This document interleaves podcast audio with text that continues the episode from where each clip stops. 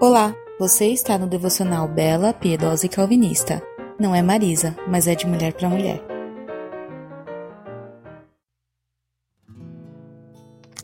Oi meninas, tudo bem? Bom dia.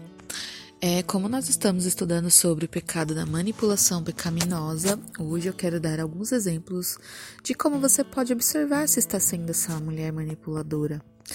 Bom, para obter o que você quer, você bajula as pessoas? Você chora, se ira, trata a pessoa com indiferença, faz acusações ou ameaças.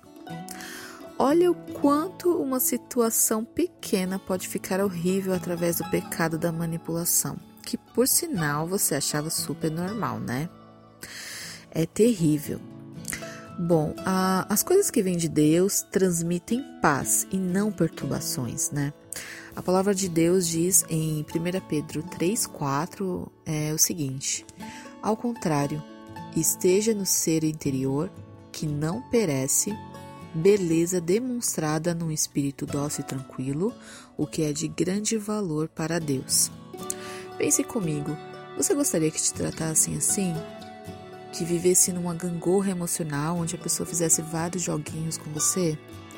Se autoavalie hoje Quase não identificamos como agimos recorrendo à manipulação quando vemos que não temos saída para uma determinada situação.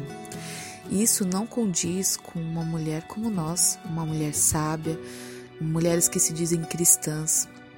Talvez o Senhor esteja falando com você hoje, e isso é é bom, porque Deus corrige o filho que ama, né?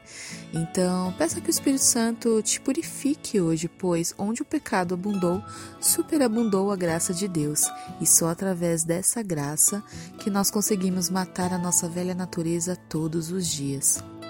Graça e paz, e até sexta. Beijão.